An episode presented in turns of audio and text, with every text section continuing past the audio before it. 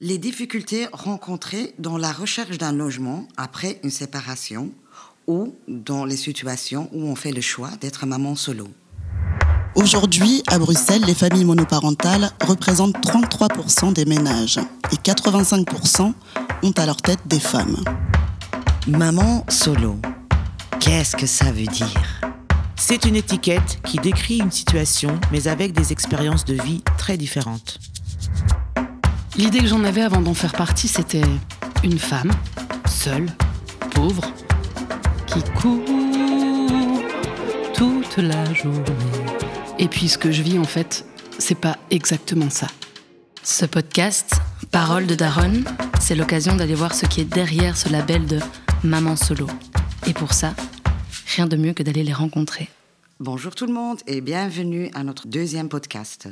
Le sujet de cette fois-ci, il sera autour du logement. Donc tout le monde sait que c'est déjà pas évident de trouver un logement à Bruxelles tout court, mais alors autant que maman solo, les obstacles sont interminables et insurmontables. Comme nous sommes dans des situations très inhabituelles, nous devenons très créatives. Par exemple, certaines personnes font le choix de rester une période avec leur ex. Là, je me pose la question, depuis quand est-ce que c'est une option de rester avec son ex? On en discutera.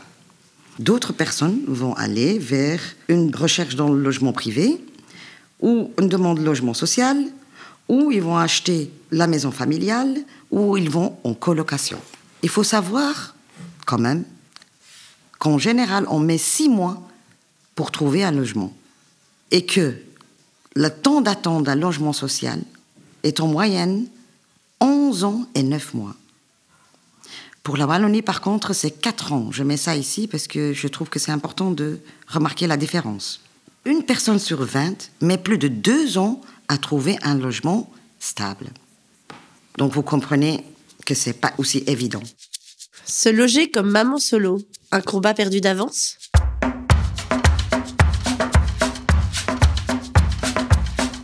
Donc ici, je donne la parole à Afi. Comment tu es arrivé à l'idée de rester avec ton ex le temps de déménager et t'organiser? Pourquoi est-ce que c'est devenu une option à ce moment-là?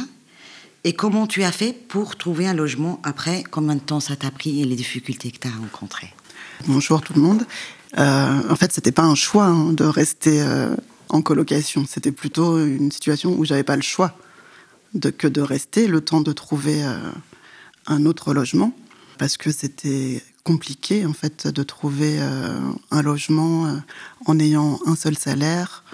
Les propriétaires souvent demandent des garanties que j'estime excessives et puis souvent ils privilégient euh, les couples. moi pour ma part j'ai mis un an et demi avant de trouver un autre logement, ce qui était vraiment long. Donc j'ai vécu pendant un an et demi en colocation ce qui est vraiment compliqué quand on, quand on se sépare, évidemment. Ça veut dire qu'il y que ça ne va pas et qu'il y a des tensions. Et moi, dans mon cas, c'était en plus une situation d'emprise et de, et de violence euh, psychologique. Et en plus, il se trouve que c'était pendant la pandémie. Donc, euh, il y avait le télétravail qui était à ce moment-là en vigueur. Donc, on était plus que quand on était ensemble euh, dans, dans le logement. Quoi. Donc, ça donne l'occasion, en plus, de, de prolonger les violences. Moi, ça m'a créé beaucoup de problèmes euh, d'anxiété, de stress, d'angoisse. Et puis, alors, pour les enfants, c'est vraiment euh, une catastrophe aussi. Et puis, bah, j'ai continué euh, mes recherches, mais c'est vrai que c'était compliqué. Bon, Aujourd'hui, je suis contente hein, d'avoir trouvé ce logement. Maintenant, je suis bien, je suis stable, ça me permet de me poser, mais c'était quand même une période très stressante. Et puis, c'est vrai que je connais d'autres mamans qui sont aussi dans ce genre de situation et qui sont obligées finalement de, mentir euh, face aux propriétaires parce qu'elles doivent produire des fausses pièces pour pouvoir avoir un toit. Donc je trouve ça quand même dramatique qu'on soit obligé d'en arriver à créer des faux documents simplement pour avoir un toit, quelque chose que tout le monde euh, devrait avoir, et notamment les, femmes seules avec enfants. Je me demande ce que fait le, gouvernement pour pouvoir euh, donner des, clés, des aides pour aider les, personnes dans cette situation, les personnes seules ou séparées qui ont besoin de trouver en urgence une, une situation. Sandrine J'ai eu la chance de trouver un appart assez vite, après cet un an et demi, et de tomber sur un propriétaire adorable. Je me suis présentée en tant que maman solo, euh, sans emploi, euh, de façon très clair parce que j'avais euh, un peu peur de, de sa réaction s'il le découvrait. Et ce propriétaire a été vraiment adorable. Quand je lui ai dit que j'étais euh, maman avec deux enfants de 5 et 3 ans, si je me souviens bien, il m'a dit Ok, l'appart il est pour vous, euh, je le fais à tout petit prix, deux chambres, euh, je vais changer le chauffe-eau, comme ça je suis sûre que les enfants ils n'ont pas de stress, je remets tout à neuf pour que vraiment vous ayez le meilleur appart possible. Et je pense qu'on est très peu à avoir rencontré ce genre de propriétaire, donc voilà. Je donne la parole à Myri- Myriel, qui va expliquer sa situation. Je pense que toi, tu es propriétaire, mais ça s'est pas passé aussi simplement que ça. Tu as rencontré plein d'obstacles. Si tu peux nous en parler, Muriel. J'étais déjà propriétaire avec euh, mon ex-mari. Quand nous nous sommes séparés, j'ai pris euh, la décision de reprendre ce bien euh, à mon nom. Euh, ce qui a été donc euh, le sujet de pas mal de tractations. Une fois ces tractations euh, acquises, il y a eu des tractations évidemment financières puisqu'il s'agissait que je ben, que je rachète quelque part la part de mon ex-mari dans dans ce bien immobilier. Donc il a fallu sortir une somme assez conséquente que je n'avais pas et donc à ce moment-là j'ai bénéficié d'un soutien familial qui était évidemment une grande chance. Et euh, donc, malgré le fait que j'avais quand même un, très bon salaire, ajouter cette dette mensuelle à la mensualité euh, du crédit, je, me suis euh, euh, vu confrontée à un montant quand même assez conséquent pour assurer cette part du logement dans, dans mes finances. La chose à laquelle j'ai pensé, qui me semble évidente à ce moment-là, c'était de, pouvoir euh, discuter, négocier avec euh, l'organisme de crédit hypothécaire, puisque euh, mon ex-mari ayant 10 ans de plus que moi, la durée du crédit avait été pensée par rapport à son âge. Et donc, moi étant plus jeune, je me suis dit, tiens, je vais aller négocier pour rallonger quelque part. cette, cette durée du crédit et pour, à ce moment-là, diminuer les mensualités de, de remboursement. Mais ça ne m'a pas été accordé. Donc, c'est une faveur qui ne m'a pas été faite euh, et qui n'a pas été vraiment motivée. Euh, ça a quand même été quelques années euh, difficiles avec ce remboursement euh, euh, de la dette, le remboursement du crédit quand même assez élevé. Pour la prochaine personne que je veux donner la parole, c'est Elisa, qui, elle, se trouve dans une situation où elle est propriétaire sans autre propriétaire. J'avoue que j'ai pas très bien compris. Explique-nous un peu la situation dans laquelle tu te trouves. En fait, moi, j'étais euh, avec mon fils depuis trois ans dans un appartement insalubre et j'étais assez désespérée euh, de trouver quelque chose. Et donc, un jour, euh, mois de janvier 2016, je reçois une lettre dans ma boîte aux lettres du fonds du logement. Enfin, c'était marqué droit de superficie, devenir propriétaire. J'ai pas trop compris, mais je me dis, bon, j'ai rien à perdre à aller à la réunion. Et donc, j'étais à la réunion, et elles expliquaient un peu. Et en fait, euh, droit de superficie, c'est moi, dans le contexte du fonds du logement, je ne sais pas comment ça fonctionne ailleurs, c'est pour donner la chance à des gens qui ont encore moins facile à devenir propriétaires, de devenir propriétaires, euh, entre guillemets, j'ai envie de dire, parce que ce n'est pas vraiment une vraie propriété. C'est-à-dire que moi, j'ai le droit de garder l'appartement 48 ans, donc euh, je devrais le rendre en 2064 contre une somme d'argent qui correspondrait à la valeur de mon appart, donc en 2064. J'ai signé un acte euh, chez le notaire, je suis euh, propriétaire et pas propriétaire, c'est-à-dire que j'ai les devoirs des propriétaires, c'est-à-dire j'ai un précompte immobilier qui est très cher, j'ai euh, dois payer un crédit de 30 ans, mais d'un autre côté, je n'aurais jamais pu accéder à un logement euh, avec deux chambres d'une autre façon. Et j'ai aussi acquis une certaine stabilité que je n'avais plus depuis longtemps. Après, euh, payé un- une espèce de location du terrain. J'ai des charges élevées parce que c'est une copropriété de 54 appartements avec ascenseur. Et puis, dans mon cas particulier, dans ma copropriété, il y a des vis. Et donc, on se trouve avec euh, un toit, avec plein de problèmes. Et euh, plein de problèmes pour, euh, pour faire réparer ce toit. Et donc, on a l'humidité qui commence à descendre, qui est arrivée chez moi. Je ne peux pas euh, louer l'appartement. Par contre, je peux le vendre. Mais si je le vends avant 10 ans, euh, je n'ai rien. C'est comme si j'avais loué en fait un appart pendant 10 ans. Après 10 ans, c'est moi qui obtiens l'argent, euh, qui est l'argent de, la vente. et je ne peux pas le vendre à n'importe qui. Je dois le vendre à quelqu'un qui soit plus ou moins dans la même situation que moi. Donc voilà, c'est tout plein d'inconvénients. Il y a, du pour et il y en aurait eu beaucoup. Ça aurait été beaucoup plus euh, simple s'il n'y avait pas ces problèmes du coup du toit et tout ça. Et... Au début, je me suis dit, bah, je vais contacter vraiment les agences immobilières parce que ça me semblait le plus simple pour trouver un appart rapidement.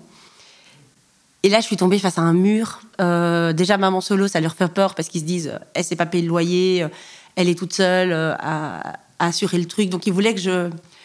J'ai 40 ans, il voulait que j'ai un garant. Là, j'ai dit, bah non, enfin, je ne vais pas demander à quelqu'un d'être mon garant euh, alors que enfin, je travaille et tout le tralala. Et donc, en fait, ils m'ont dit non pour deux raisons. La première, parce que je suis maman solo. Et la seconde, parce que j'ai un garçon et une fille. Et qu'apparemment, dans la loi, euh, quand on a un garçon et une fille, il faut un une chambre pour le garçon, une chambre pour la fille et une chambre pour le parent. Et qu'avec un salaire, un appartement trois chambres à Bruxelles, c'est impossible. On est à plus de 1000 euros. Euh, enfin, moi, je travaille dans l'associatif, hein, donc j'ai pas des gros gros salaires. Euh, et c'était vraiment impossible. Et quand je leur disais oui, mais euh, ils sont encore petits, ça va aller, ils me faisaient non, non, non, c'est la loi, c'est hors de question. Donc du coup, j'ai dû passer vers le privé. Et c'est vrai que j'ai pas mal galéré, mais après, j'ai trouvé un chouette appart. Hein. J'habite dans un grenier. Mais pour avoir un petit loyer, j'ai dû faire une concession, c'est-à-dire que je n'ai pas de chambre. Euh, j'ai la chance d'avoir une espèce de mezzanine qui est toute ouverte, donc je n'ai aucune intimité et j'ai pu mettre mon lit dans cette mezzanine. Mais au moins, j'avais cette possibilité-là d'avoir un petit loyer. voilà, parce que à Bruxelles, deux chambres en trois chambres, ça devient vite, vite n'importe quoi. Et, avec un salaire, c'est impossible.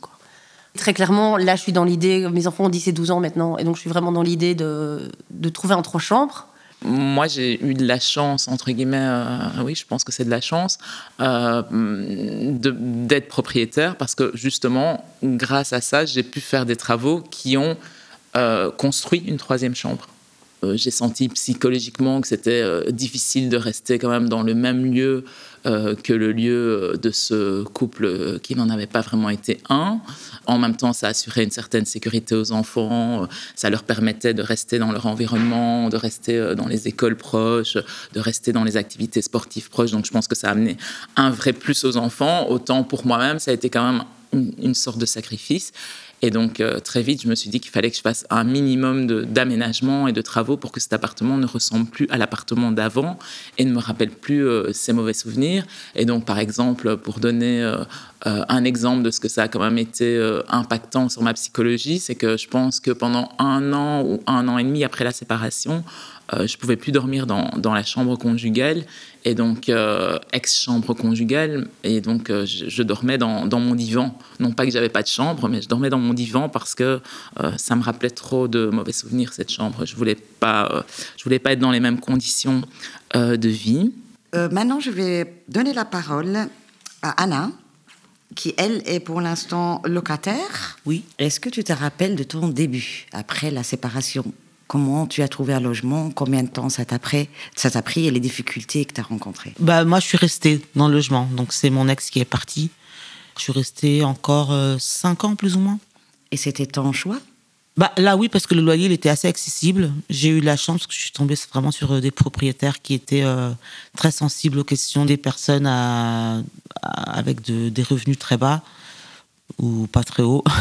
Donc vraiment, je suis tombée sur euh, des propriétaires très chouettes qui ont en 7 ans jamais augmenté mon loyer. Dédicace au proprio d'Anna. Exactement. Elisa, est-ce que toi aussi tu, es tu as cohabité avec ton ex? Oui. Donc, comment est-ce que ça, c'était aussi une option? C'était soit ça, soit euh, retourner chez mes parents. Ça, c'était pas envisageable. C'est pour ça que j'ai atterri dans un logement que je ne savais pas insalubre à la base, mais j'ai enfin trouvé quelqu'un qui a voulu me louer à un prix euh, très abordable à l'époque. Je pense que je payais du 540 euros ou un truc comme ça, l'eau comprise. Mais vraiment, c'était un logement vraiment très, très insalubre. Et euh, bon, il y a des gens gentils et puis il y a des gens qui profitent du malheur des gens. Et moi, je suis tombée là-dedans, quoi. Et non, non, moi, c'était euh, la santé mentale qui, qui partait. Moi, je devenais folle dans cet appartement insalubre ça crée vraiment des, difficultés, même au niveau de la santé mentale, en fait. Je trouve que c'est, je trouve que c'est terrible. On n'aborde pas assez, peut-être, euh, ce, cette question-là par rapport euh, au logement, quoi. Léna, une petite question pour toi. Comment tu es arrivé dans la colocation? Est-ce que après la séparation, tu t'es dit ah j'ai envie d'aller en colocation ou est-ce que c'est notre cheminement qui t'a amené là? J'ai presque toujours vécu en colocation, même quand j'étais dans mon cercle familial, il y avait toujours des gens qui habitaient dans, ma maison, d'autres personnes du passage. D'ailleurs, j'ai, accouché dans, une des pièces de ma colocation et deux mois après euh, sa naissance, on est parti pour vivre à trois. Et je pense que du coup, avec la séparation, j'ai eu un appel direct de repartir dans cette vie-là euh, et pouvoir offrir ça aussi à mon fils. Colocation.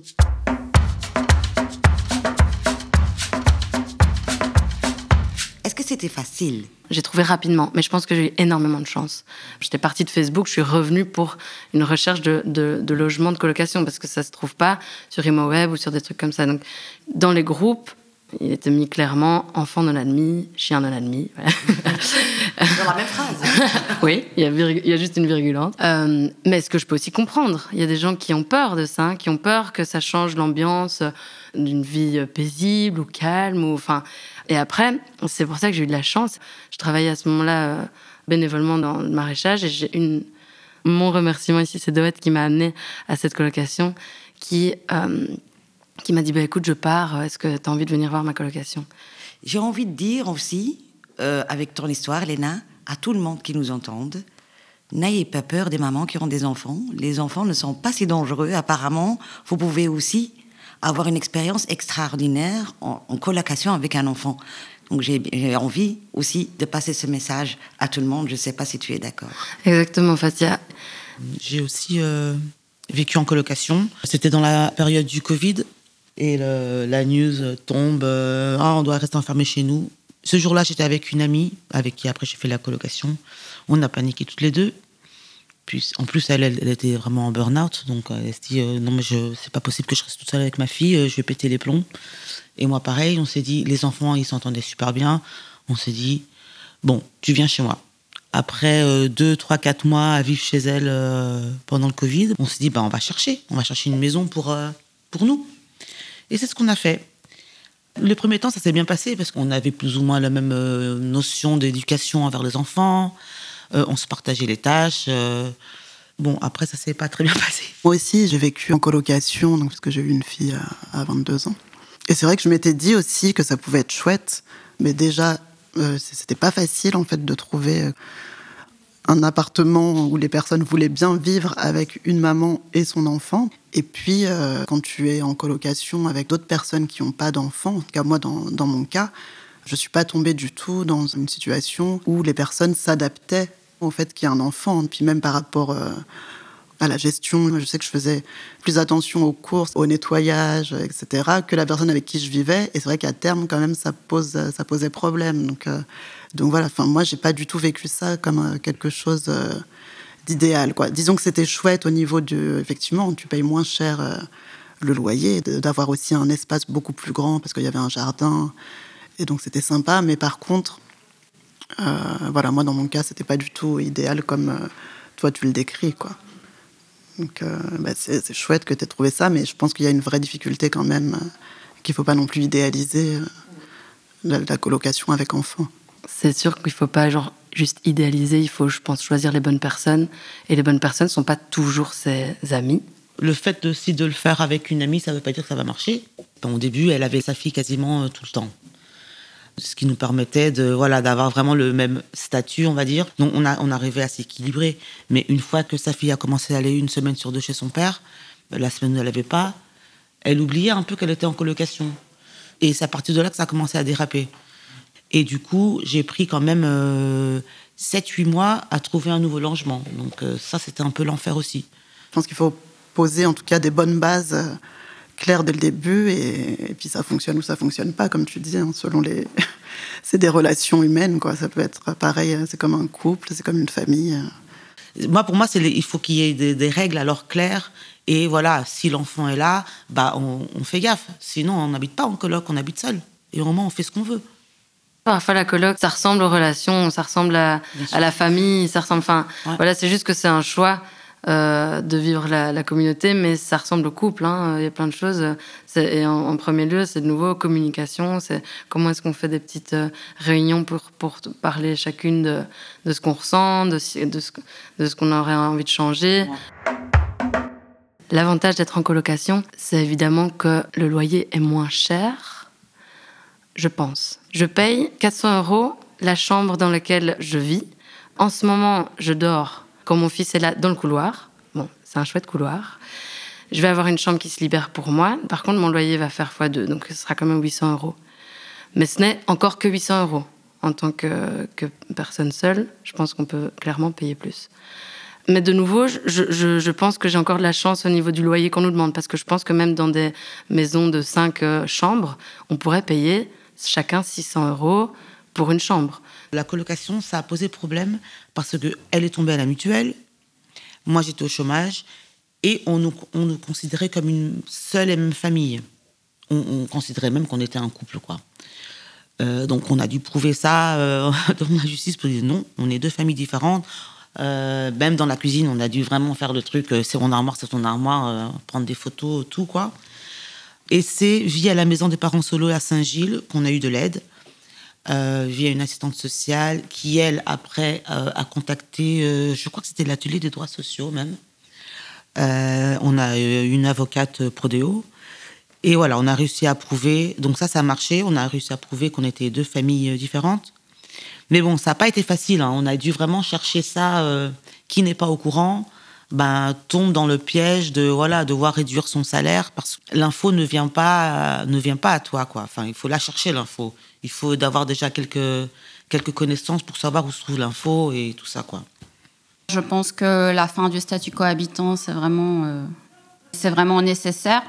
Moi aussi j'avais pensé à cette idée de colocation mais euh, je voulais pas retomber dans ce statut cohabitant où j'avais déjà été quand j'étais avec le père de mon fils oui, je pense que, que c'est un statut qui, qui, pénalise euh, surtout les femmes, en fait, qui prennent des, congés euh, pour élever leurs enfants, qui euh, réduisent leur temps de travail aussi en prenant des mi-temps, souvent et des choses comme ça, et qui, vont aussi arrêter de travailler et se retrouver au chômage de nouveau pour la même chose. Et donc tout ça, ça fait de la pauvreté et euh, ça fait des droits en moins pour euh, l'avenir. Voilà. AFI et le logement, c'est un logement social? C'est un logement privé, qui est euh, tout de même cher pour une personne seule. Hein. Ça reste quand même un loyer élevé de l'ordre de un peu plus de 1000 euros. En fait, on est à 1100, 1127 euros, on va dire, avec l'électricité. Et quand on a, enfin moi voilà, j'ai des revenus de l'ordre de, qui sont pas très élevés, de moyens, on va dire. En fait, c'est très dur de vivre à Bruxelles avec. Euh, une fois qu'on a payé tout ça, bah, c'est très compliqué. Avec un seul salaire, vraiment, c'est impossible à Bruxelles, et je sais pas comment les gens font en fait.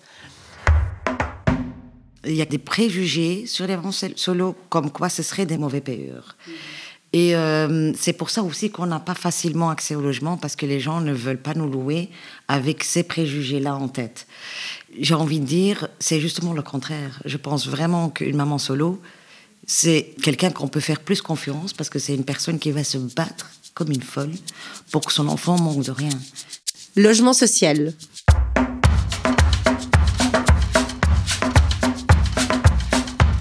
les logements sociaux, je savais que ça ne servirait à rien parce qu'il fallait. J'étais dans l'urgence, donc ça ne servait à rien. Je sais que si je fais la demande, je l'aurai dans 10 ans et dans 10 ans, mes enfants seront majeurs. Est-ce que ça a vraiment encore un grand intérêt euh, de, demander, euh, de demander ça J'en suis pas convaincue. C'est vrai que j'ai pensé à l'option euh, logement social. Mais quand j'ai téléphoné et que j'ai appris que les délais c'était 10 ans, je me suis dit, bon, ben là, ça va pas du tout résoudre mon problème d'urgence de déménagement. Donc, j'ai même pas déposé de dossier finalement. Fatia, il me semble que tu vis dans un logement social. Quel, est ton parcours par rapport à ça? Comment s'effectue ta recherche de, logement? Alors Sandrine, en fait, avant de parler sur le sujet logement, j'ai énormément réfléchi ces dernières semaines. Quelle histoire je vais vous raconter? Je voulais choisir le plus pertinent, le plus, euh, le plus représentatif. Mais il y avait tellement d'histoires, c'était dur. Je vis effectivement aujourd'hui dans un logement social que j'ai attendu pendant 12 ans. Donc j'ai fait une demande de logement social quand j'étais enceinte de ma fille. Aujourd'hui, elle a 12 ans. Quand j'ai fait une demande de logement social, j'ai fait une demande multiple en me disant je ne vais pas faire la difficile, n'importe où serait les bienvenus. Mais j'ai dit haut et fort à tout mon entourage je prends tout à part Peter Boss. 12 ans après, quand j'ai un logement social, devinez où je l'ai eu? À Peter Boss? À Peter Boss. Donc j'étais très choquée, mais je me suis dit peut-être que j'ai des préjugés, je vais aller voir. Donc j'ai été voir l'appartement, mais elle ne me correspondait pas parce que euh, je suis invalide et donc j'ai euh, des soucis de santé. Et dans l'appartement, il se trouve qu'il y a un escalier à l'intérieur de l'appart. Et donc quand j'ai expliqué au bureau de logement social que l'appartement allait être un problème par rapport à mon état, et m'ont dit, Madame, vous n'avez pas le droit de refuser. Si vous refusez, vous perdez votre droit sur un logement social à vie. Donc moi, j'ai évidemment cru et j'ai pris l'appartement en me disant, au moins je suis dedans. Parce qu'on m'a dit, après deux ans, vous pouvez toujours demander d'être relogé si ça ne correspond pas. En fait, j'ai pas pu m'habituer. Je refais une demande et là, on me dit, mais vous aviez le droit de refuser. Donc, ce qui se passe là dans les logements sociaux, c'est qu'on va vous forcer un peu à prendre le premier appartement euh, parce qu'ils sont eux-mêmes dans cette pression de placer les gens. Donc, même nos droits de refuser ne sont pas respectés. Donc aujourd'hui, euh, je suis dans un combat avec eux pour me déplacer. Moi, ce que j'ai vécu, comment je l'ai vécu moi, c'est qu'une fois on est dans un logement social, on perd nos droits basiques. C'est de d'être dans un appartement qui convient, dans un quartier où on sent en sécurité. Tout ça, c'est des droits que je ne peux plus demander. En gros, puisque tu es pauvre, tu prends ce qu'on te donne. Je l'ai vécu moi comme ça. Euh, maintenant, je pense que si je ne trouve pas de solution, je vais retourner dans le privé. J'ai déjà décidé ça. Surtout qu'on n'a vécu là que un mois et demi qu'il y a eu un meurtre dans notre bâtiment. Moi et ma fille, on a vu le sang et ça nous a traumatisés tous les deux. Donc on, déjà, donc l'appartement convient pas, on se sent pas en, sécurité. Donc il y a plein de choses qui font que non, je veux pas que ma fille grandisse là-bas. Donc je suis prête à retourner dans le privé et à payer le double de ce que je paye maintenant. J'attends depuis presque 12 ans cet appartement pour me rendre compte aujourd'hui que c'est un cadeau empoisonné j'ai souvent le sentiment qu'on passe l'un à côté de l'autre, en fait, qu'il y a ces aides, mais ces aides ne nous correspondent pas. Ils sont pas toujours là pour nous faciliter la vie, mais parfois, ça nous rend la vie plus difficile. J'étais aussi choquée de voir dans l'appartement qu'il n'y avait pas de cuisine, rien, vide. Je n'ai pas les moyens financiers d'installer une cuisine, je n'ai pas les moyens physiques d'installer une cuisine. Donc, euh, je n'ai pas compris. Quand j'ai posé la question, ils m'ont dit oui, c'est normal. Nous ne sommes pas obligés de mettre une cuisine. il n'y avait vraiment que des murs. Hein. J'étais choquée d'apprendre qu'ils n'ont même pas ouvert mon dossier avant de m'octroyer l'appartement. Ils cherchent même pas à savoir qui on est, dans quelle situation on est, quels sont nos besoins. Parce que si vous voulez nous aider, aidez-nous alors correctement.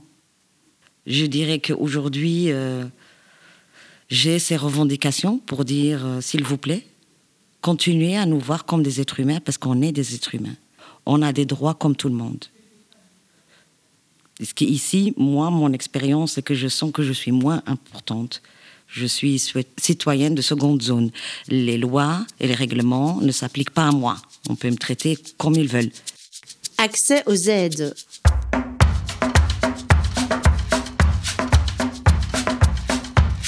J'ai entendu parler d'une aide de l'ADIL, mais qui est conditionnée euh, à des, un plafond de revenus. Et donc, je pense que moi, dans ma situation, je n'y ai pas droit. Hein, parce qu'il faut, euh, je sais pas, je sais pas les chiffres en tête, mais. C'est le plafond de salaire, mais aussi, il faut avoir fait une demande de logement social. Il faut être en attente de logement social pour avoir droit. D'accord, mais ça, tout ça, c'est des informations en fait qui devraient être euh, accessibles à tout le monde en fait, et je comprends pas pourquoi c'est euh, au compte-goutte comme ça livré. En fait, c'est pas normal. Déjà, quand j'étais en couple, j'avais fait cette demande, mais qu'on m'avait pas informé qu'il fallait renouveler la demande tous les ans. Donc euh, voilà, j'ai perdu euh, les points du début que j'avais, puisque je n'étais pas au courant de ça. Euh, du coup, là, j'ai refait une demande. Et c'est seulement via une amie qui m'a parlé de, de, cette allocation, que je n'étais pas du tout au courant. Donc, je pense que quand on s'inscrit au logement social, le service même devrait nous donner cette info, mais elle n'est pas donnée. Sur le, document, il est dit que l'aide, elle est valable là pour 5 ans, et on peut après encore renouveler. Donc ça veut dire que euh, normalement, si tout va bien, pendant la période où j'attends le logement social, bah, j'ai cette aide qui m'aide euh, à payer mon loyer. Donc c'est quand même une somme intéressante parce que ça me permet d'économiser euh, un peu plus de 200 euros mais encore une fois, c'est une info que vraiment on doit fouiller, on doit fouiller, fouiller parce qu'elle n'est pas disponible. Donc euh, ça, c'est un peu dommage. On devrait même de façon automatique, tout comme les impôts, euh, en fait, ils savent très bien, que ce soit pour les impôts ou les allocations familiales, ils savent qui a droit à quoi ou quand il faut retirer de l'argent. Alors ce genre d'aide pour les mamans solo, ça devrait être automatique. Puisqu'ils sont déjà en courant de tout ce qui nous concerne, pourquoi nous demander tous ces documents qu'on n'a même pas le temps ni l'énergie d'arranger et qu'on perd l'argent à cause de ça. Donc, simplifier, automatiser les choses, ce serait ça, ton revendication. Revendication.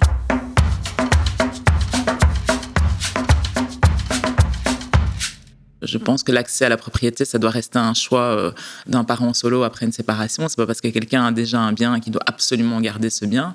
Par contre, si la personne effectivement montre euh, euh, l'intention de garder ce bien, je pense que ce serait quand même intéressant là aussi qu'il y ait un petit soutien, que ce soit par le biais d'une aide unique, en tout cas qu'on ne soit pas considéré comme une famille lambda à ce moment-là aux propriétaires qui auraient peur de louer à des mamans solo, aux agences immobilières. Ben déjà le côté un, garçon ou une fille, il faut arrêter. Même un couple euh, aujourd'hui ne sait pas forcément euh, louer un trois chambres. Quand on a un garçon une fille, cette loi est complètement euh, ridicule. Moi, je suis pas tout à fait d'accord avec toi quand tu dis que c'est une loi débile. Moi, je pense quand même que ça a du sens qu'un garçon et une fille ne soient pas dans la même chambre. et même, je dirais même un garçon et un garçon et une fille et une fille, parce que après un certain âge, effectivement, on a, besoin de, de vivre des choses avec soi-même. Maintenant, je dirais plutôt que ce qui est débile, c'est de continuer à s'arc-bouter sur ce genre de principe encore une fois, en ne donnant pas les moyens d'arriver à ce principe. Si on dit, OK, ça doit être et c'est comme ça maintenant, bah ok, alors qu'est-ce que vous faites pour justement euh, des parents, dont des mamans solo, qui sont dans des situations précaires et qui ne peuvent pas payer cette troisième chambre? Euh, Est-ce qu'il y a une aide pour ça? Est-ce qu'il y a quelque chose qui est mis en place Ou alors geler les loyers peut-être. Je suis assez d'accord avec Muriel. Si c'est obligatoire, alors aidez-nous à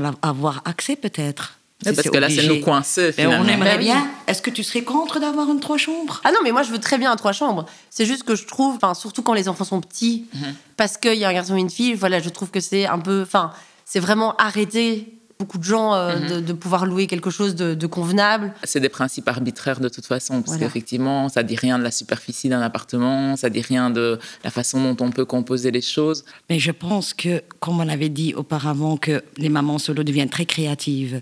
Ça ne veut pas dire c'est parce qu'on a envie d'être dans cette situation, mais on doit s'adapter. Même une chambre, elle est très difficile à payer. Donc on s'adapte à la situation. Et malgré ça, ils ne nous louent pas. Donc c'est ça la, folie, je dirais. Il faudrait qu'il y ait un statut de maman solo, qu'à partir du moment que je deviens maman solo, que d'office, tous les droits que j'ai me soient donnés. Faciliter l'accès aux droits qu'on a autant que maman solo, en faisant un statut J'aimerais bien être très clair sur nos revendications. J'ai aussi souvent l'impression qu'on n'est pas entendu ou qu'on passe l'un à côté de l'autre. Parce qu'il y a plein de choses aujourd'hui qui se mettent en place. Il y a des choses qui bougent pour les mamans solo, les parents solo. Euh, mais les, les, urgences, les priorités ne sont pas sur la table. Donc j'ai l'impression qu'on passe un peu l'un à côté de l'autre et qu'on s'entend pas ou on s'écoute pas peut-être. Donc peut-être mieux écouter quelles sont nos revendications, c'est-à-dire nos besoins les plus urgents qui mettent en sécurité nos enfants. En même temps, j'aimerais beaucoup inviter tout le monde qui, qui est capable de nous aider, ou qui a une place où il peut nous aider, notamment les politiciens. et même toute autre personne susceptible à nous aider, j'aimerais bien faire appel. Si vous vous sentez concerné, j'aimerais bien utiliser cette opportunité pour vous inviter à s'asseoir ensemble et à discuter ensemble d'une manière à être mieux entendu et mieux compris. Est-ce que l'on pourrait sortir la tête du trou de l'hypocrisie et débloquer les fonds qui existent pour que toute personne dans le besoin, dans notre cas ici par exemple les familles monoparentales, puissent vivre sous un toit sans que cela ne les fasse tomber dans la précarité. Et évidemment que toute personne en situation de précarité, que toute personne en migration, que toute personne vivant dans la rue puisse dormir au chaud et dignement.